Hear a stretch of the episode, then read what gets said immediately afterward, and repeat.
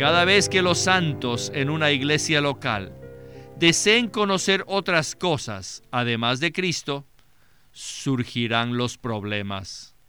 Es muy importante que nos propongamos no saber nada y que aprendamos a decir, no sé, no sé. Todos debemos tener este espíritu, esta actitud y esta práctica. Bienvenidos al estudio Vida de la Biblia con Winnesley. Un estudio completo, detallado y riguroso, libro por libro, desde Génesis hasta Apocalipsis, que se centra en experimentar a Cristo como vida a fin de cumplir el propósito eterno de Dios. Pueden escuchar gratuitamente todos los programas radiales del Estudio Vida o leer en línea los libros del Estudio Vida en nuestra página de internet radiolsm.com. Una vez más, radiolsm.com. Al estudiar la Biblia, es crucial que conozcamos el pensamiento y el espíritu del escritor.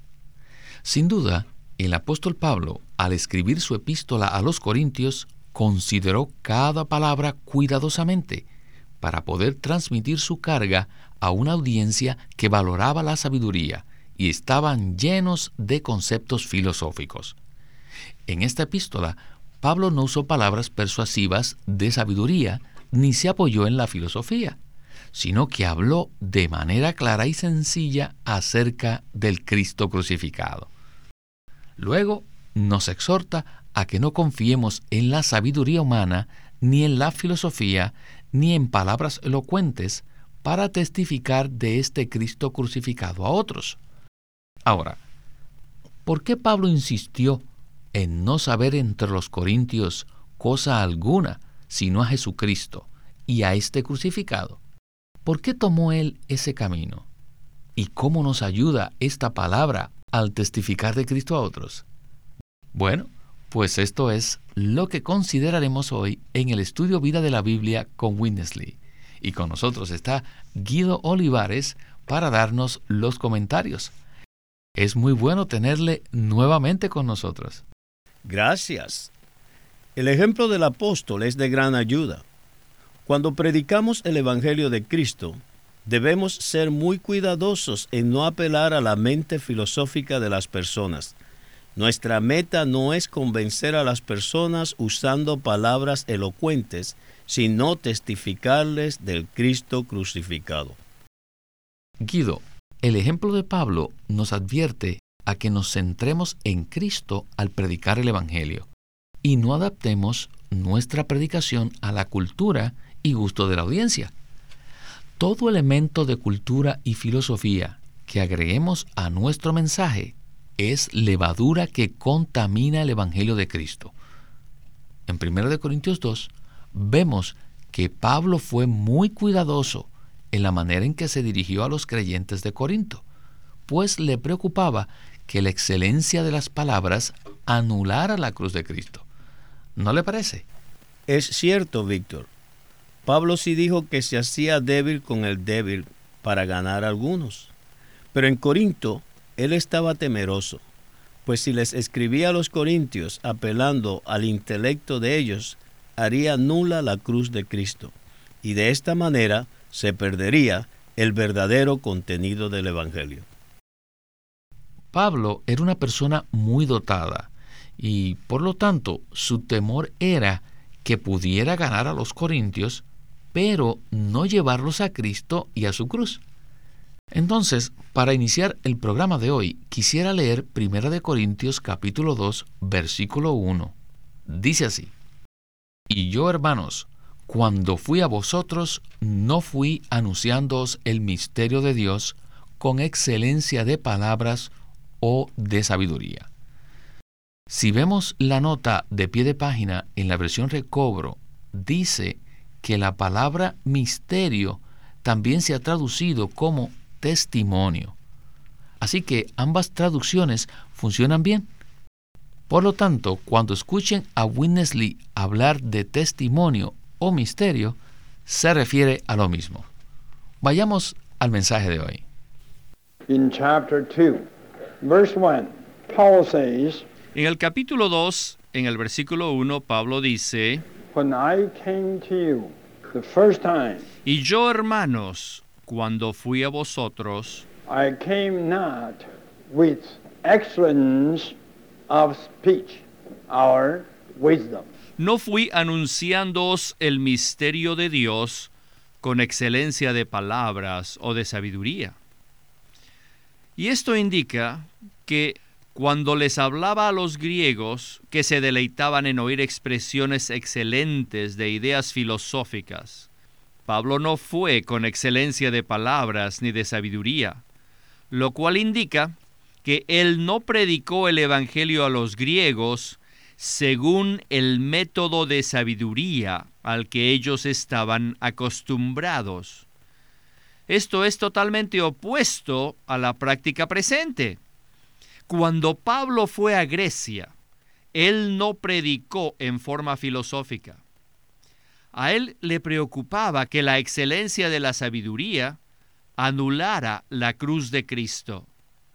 Al hablarles a otros acerca de Cristo y del Evangelio, nosotros debemos asegurarnos que nuestra forma de hablar no impida que los oyentes capten la esencia de nuestras palabras. Nuestra meta no es que la gente tenga una buena impresión de nuestro conocimiento o de nuestra elocuencia. Más bien, nuestro deseo es atraerlos a Cristo. Debemos ministrarles a Cristo y no hacer una exhibición de nuestro conocimiento. El segundo tema importante del versículo 1 es el testimonio de Dios. ¿Cuál es el testimonio de Dios al que se refiere Pablo en este versículo? Según el Nuevo Testamento, el testimonio completo de Dios incluye a Cristo y la iglesia. ¿Por qué? Porque Cristo es la cabeza y la iglesia es el cuerpo. Cristo es el misterio de Dios y la iglesia es el misterio de Cristo. Cuando Pablo fue a Corinto, él anunció las dos partes del testimonio de Dios, Cristo y la iglesia, la cabeza y el cuerpo, que son la totalidad del testimonio de Dios. Guido, Winnesley dijo que al ministrar la palabra debemos transmitir a Cristo en otros y no impresionarlos con nuestra elocuencia o nuestro conocimiento. Este fue el enfoque de Pablo al revelarle a los corintios el misterio o testimonio de Dios, ¿verdad? Sí, ya que Pablo era muy dotado y elocuente, él podría haber usado su sabiduría y filosofía para persuadir a los corintios, pero en el proceso corría el riesgo de no llevarlos a conocer a Cristo y su cruz. Así que Pablo evitó usar excelencia de palabras y se mantuvo alejado de la filosofía y la sabiduría griegas, con el fin de que el Evangelio permaneciera puro y Cristo fuera impartido en las personas. Además, Pablo fue fiel en anunciar el testimonio de Dios, el cual es Cristo y la Iglesia, el gran misterio de Dios. Sigamos adelante ahora con 1 de Corintios 2:2, que dice: Pues me propuse no saber entre vosotros cosa alguna, sino a Jesucristo, y a éste crucificado. Pablo podría haber testificado del Cristo resucitado, pero él específicamente los llevó a conocer al Cristo crucificado, aquel que fue rechazado, menospreciado e inmolado. Continuemos el estudio vida con Winnesley. Then verse 2 says, Luego, en el versículo 2, Pablo dice, For I determined not to know anything among you, Pues me propuse no saber entre vosotros cosa alguna, sino a Jesucristo. Y no solo esto, sino también añade, y a este crucificado. La prédica de Pablo tenía dos puntos. Número uno, no tenía excelencia de conocimiento. Y número dos, tenía al Cristo crucificado. El Cristo crucificado era el único tema, era el centro, el contenido y la sustancia del ministerio del apóstol Pablo. La expresión este crucificado alude a la humillación, a la afrenta que sufrió Cristo, a sus sufrimientos. ¿Y qué quería decir Pablo con esto? Pablo parecía decirles a los corintios, ustedes creyeron en Cristo y ustedes le recibieron y también recibieron los dones iniciales. Pero después de recibirle, no vivieron una vida crucificada. En vez de eso, han llevado una vida de jactancia, de autoexaltación. En lugar de vivir una vida de exaltación propia, ustedes deben experimentar una vida crucificada. Incluso deben vivir al Cristo crucificado no deben jactarse de su conocimiento. No digan ustedes, ustedes tienen que saber esto, ustedes tienen que saber aquello.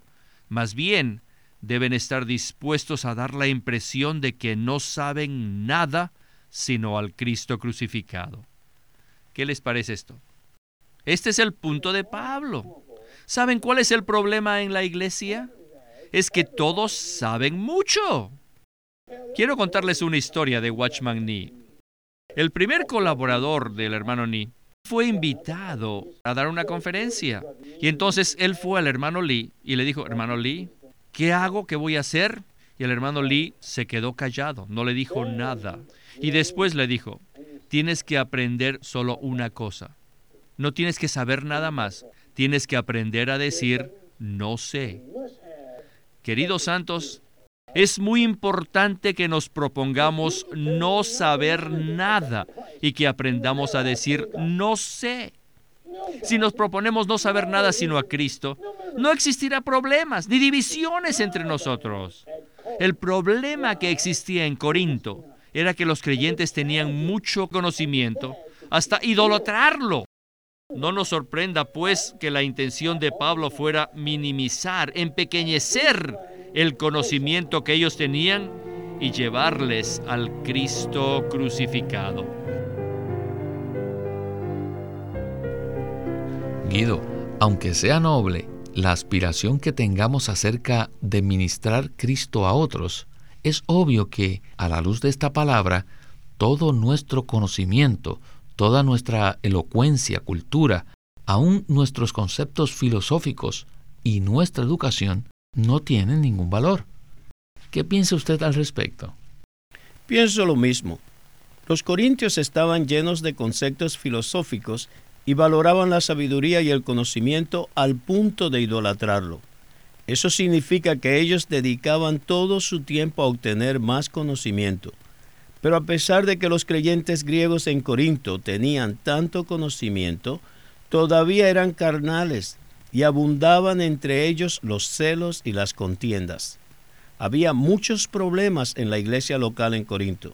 ¿Cómo podía Pablo confrontar tal situación? Si Pablo se ponía a escuchar todas las quejas y los chismes, hubiera quedado atrapado y no hubiera podido ayudar a la iglesia en Corinto.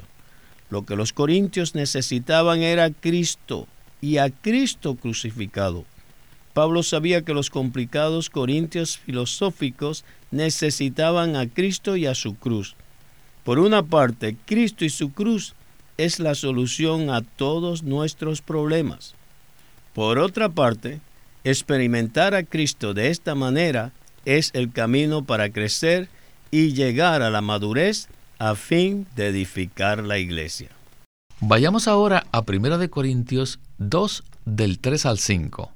Dice así la escritura, y estuve entre vosotros con debilidad y temor y mucho temblor, y ni mi palabra ni mi proclamación fue con palabras persuasivas de sabiduría, sino con demostración del Espíritu y de poder, para que vuestra fe no esté fundada en la sabiduría de los hombres, sino en el poder de Dios. Regresemos a Winnesley y el estudio vida de Primera de Corintios. En el versículo 3 Pablo añade, And I was with you in fear in much trembling. Y estuve entre vosotros con debilidad y temor y mucho temblor. ¿Cuál era la razón para que Pablo estuviese tan temeroso? Pablo comprendió que era difícil proclamar a Cristo a personas filosóficas, pues es fácil caer en la trampa de la filosofía o ser tentado a tratar de subyugar intelectualmente a otra persona. Al hablar a otros de Cristo, es mejor olvidarse qué clase de personas son y sencillamente proclamarles el testimonio de Cristo. Olvídense whether he's a Greek or he's a barbarian. si es griego o si es bárbaro, You just forget about whether he's a German, si es alemán whether he's French, o francés whether he's Japanese, o japonés. whether he's Chinese. Forget about it. Olvídense de eso. You see the point? ¿Ven el punto? You just speak Christ. Simplemente hablen a Cristo. Al igual que Pablo, nosotros debemos estar en temor y temblor, no sea que pasemos por alto a Cristo al hablarle a personas filosóficas. Pablo dice en el versículo 5, para que vuestra fe no sea fundada en la sabiduría de los hombres, sino en el poder de Dios. De nuevo, ¿qué es el poder de Dios? El poder de Dios es el Cristo crucificado. Los que estamos en el recobro del Señor debemos tener una clara visión de la economía de Dios. Y esta visión debe gobernarnos, controlarnos y dirigirnos. Guido, el poder de Dios era algo que intrigaba a los corintios filosóficos, pero creo que se habrán sorprendido por la definición que Pablo les da. En 1 Corintios 1.18, Pablo les dice, porque la palabra de la cruz es necedad para los que perecen, mas para los que se salvan, esto es para nosotros, es poder de Dios. El Cristo crucificado es el poder de Dios. Esta revelación que Pablo les dio echó por tierra el concepto natural acerca de lo que es el poder de Dios. Siempre que pensamos en poder, pensamos en victoria. Pero la cruz de Cristo nos lleva a un Cristo débil, menospreciado y rechazado. Ahora, ¿por qué la Biblia proclama que la cruz de Cristo es el poder de Dios? La cruz de Cristo es el poder de Dios que soluciona todos los problemas del universo porque le da fin a todos los elementos negativos, aniquilando el pecado, la rebelión, el mundo y todo lo que se opone a Dios. El poder de la cruz lleva a todos los creyentes a la resurrección, para que así podamos experimentar y disfrutar todas las riquezas que hay en Cristo. De esta manera seremos llenos de sus riquezas, creceremos en la vida divina y seremos edificados unos con otros para ser el cuerpo de Cristo. Siempre que permanezcamos en el ámbito de la filosofía o del poder milagroso, fracasaremos. El poder y la sabiduría de Dios es la cruz, la cual es tropezadero para los judíos y necedad para los griegos. Ciertamente reconocemos que en la economía de Dios y en la Biblia están presentes los milagros. Además, en la Biblia podemos encontrar los pensamientos más elevados del universo. Así que por un lado, el apóstol Pablo pudo haber ofrecido a los judíos algo externo, como los milagros, y pudo haber ofrecido a los griegos la filosofía. Sin embargo, Pablo se propuso no saber entre ellos cosa alguna, sino a Jesucristo y a este crucificado. ¿Podría comentarnos algo más al respecto, Guido? El Cristo crucificado era el único tema, centro y contenido y aún la sustancia del ministerio del apóstol Pablo. Cristo y su cruz es la única manera de llevar a cabo la economía de Dios. Aunque Dios hace milagros y desea que los hombres lleguen al pleno conocimiento de la verdad, nuestro enfoque y centro no deben ser el conocimiento ni los milagros, sino Cristo y su cruz. En el propósito de Dios, el único centro, la única persona es Cristo. Y la cruz de Cristo es el único camino para llevar adelante dicho propósito.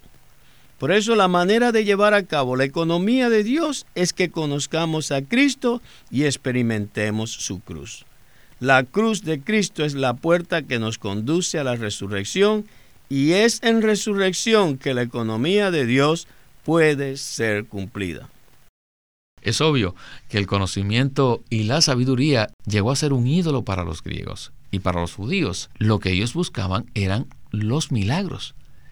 No hay duda que esta también es una tentación en la cultura religiosa en la que vivimos hoy día. Cierto, cuando cosas tales como los milagros o el conocimiento reemplazan a Cristo, la única solución es que regresemos al Cristo crucificado que aniquila todo y nos conduce a la resurrección. Esto es verdaderamente todo lo que necesitamos. Necesitamos a Cristo y necesitamos su cruz. De esa manera seremos introducidos en la resurrección y así el deseo del corazón de Dios será cumplido en nosotros. A medida que avanzamos en nuestro estudio vida, podemos ver un Cristo maravilloso en la primera epístola a los Corintios. La solución que Pablo plantea para todos los problemas es tan profunda, pero a la vez muy simple. Es Cristo y su cruz. Bueno, nuestro tiempo se terminó, pero podremos continuar en nuestro próximo estudio vida. Y a usted, Guido, muchísimas gracias por habernos acompañado en este estudio vida tan maravilloso. A ustedes, gracias por invitarme.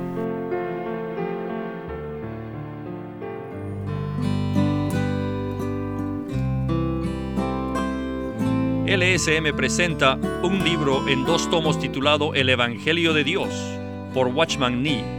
Son unos mensajes dados en 1937 en Shanghai, en la China, y demuestran eficientemente la carga de Watchman Nee por ayudar a todos los creyentes a conocer la verdad de la salvación. La salvación tiene una naturaleza simple, un enfoque maravilloso y una aplicación dinámica.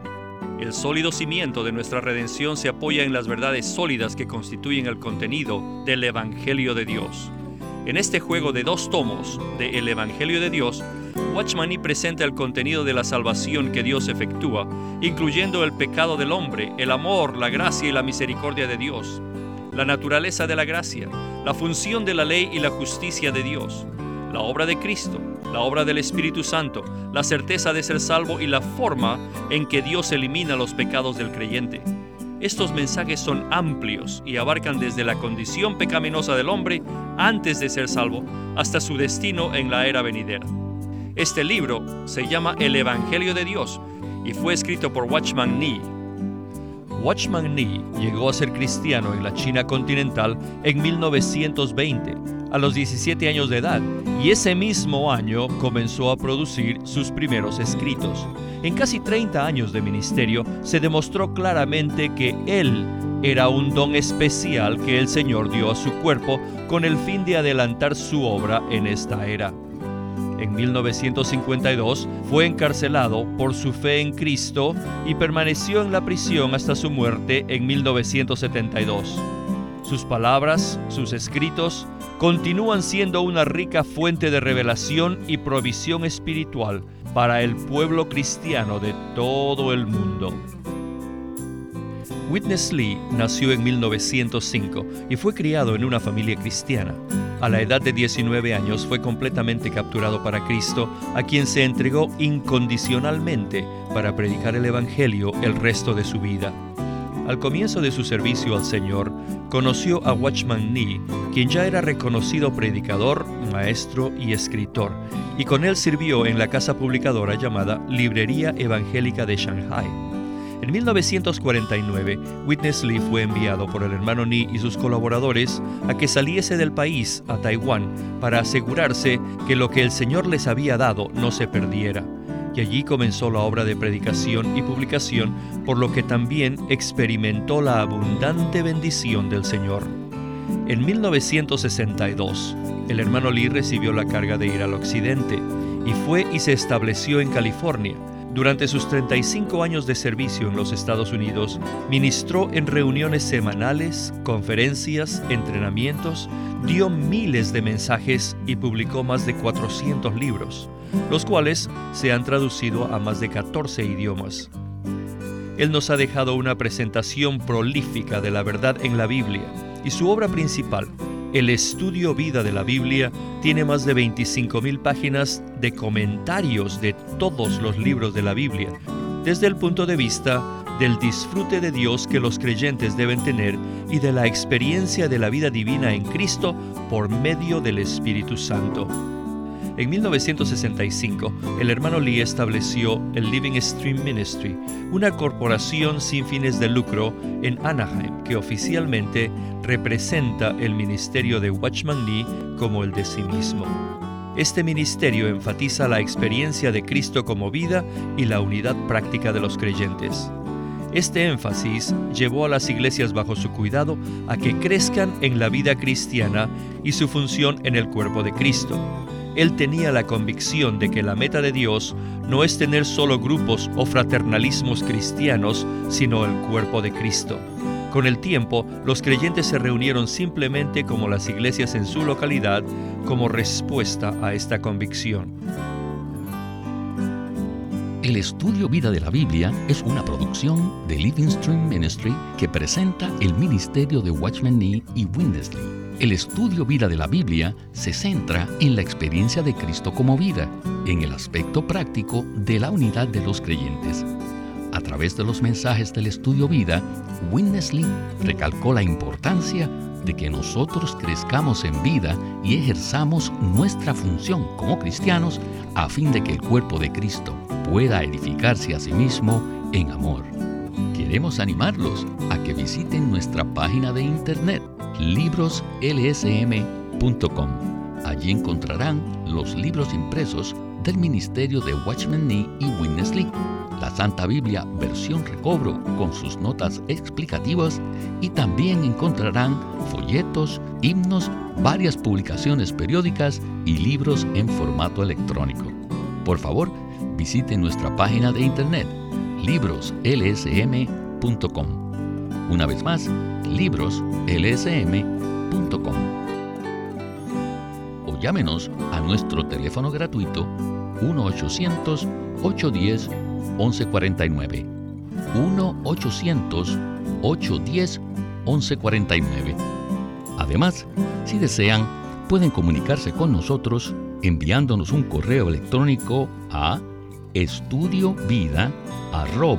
estudiovida.lsm.org. Una vez más, estudiovida.lsm.org.